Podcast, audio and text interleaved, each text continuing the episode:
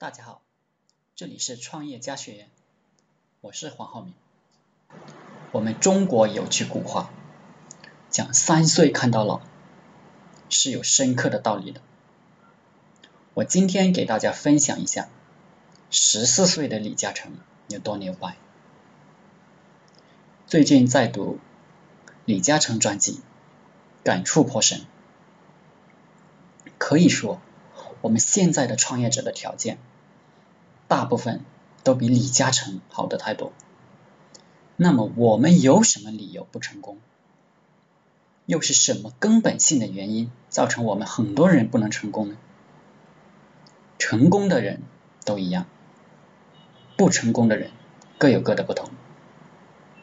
对李嘉诚有了解的人就应该知道，李嘉诚的舅舅庄建安是个大钟表商人。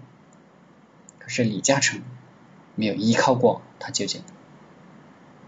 李嘉诚父亲去世的时候，李嘉诚十四岁，他的父亲没给他留下一分钱，就留下一句话：做人一定要有骨气，求人不如求己，吃得苦中苦，方为人上人。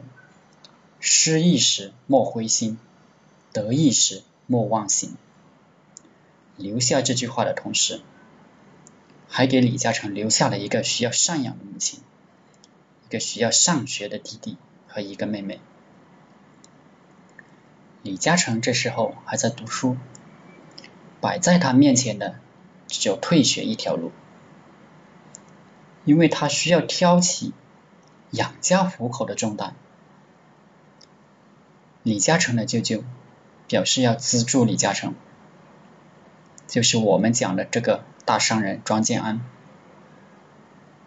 但只说，并没有让李嘉诚去他的公司上班。小李嘉诚看透了世态炎凉，明白了一个道理：别人就算帮助自己，也只是暂时的，求人。不如求己，必须自己出去找到工作，赤手空拳打出一片天地。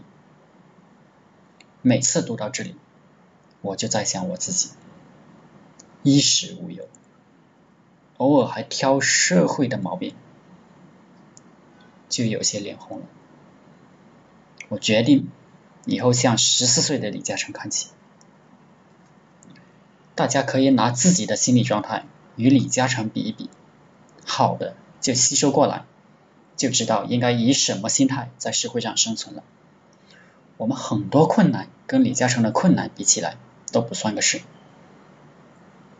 接下来，十四岁的李嘉诚开始了在大街上找工作的历程。当年正是一九四三年，香港被日本占领，百业萧条。街道上很多商铺都关门了。李嘉诚早上很早就开始一家一家的问，问到晚上很晚。虽然很勤奋，但依然没人愿意收留他。有一天晚上，李嘉诚找工作回家，母亲高兴的是高兴的说：“你舅舅今天白天来过，叫你明天去他公司上班。”进了舅舅的公司，天天跟钟表打个交道，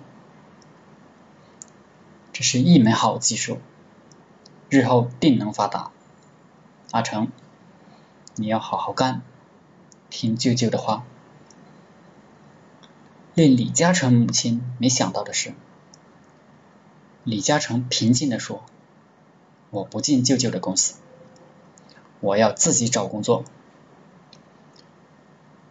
母亲以为自己听错了，结果李嘉诚又果断的重复了一遍：“我不进舅舅的公司，我要自己找工作。”我在想，这让现在很多找不到工作，在家里啃老的大学生情何以堪？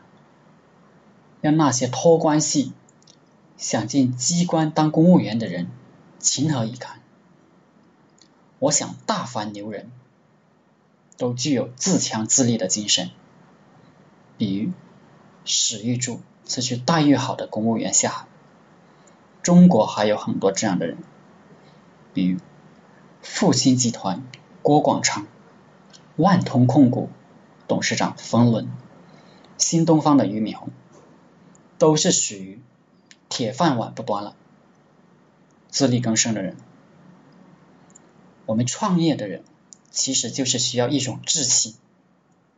任何一个事开始的时候都很难，但是就是坚定志向，一定要出人头地，不打工，不依靠别人，要靠自己闯出一片天。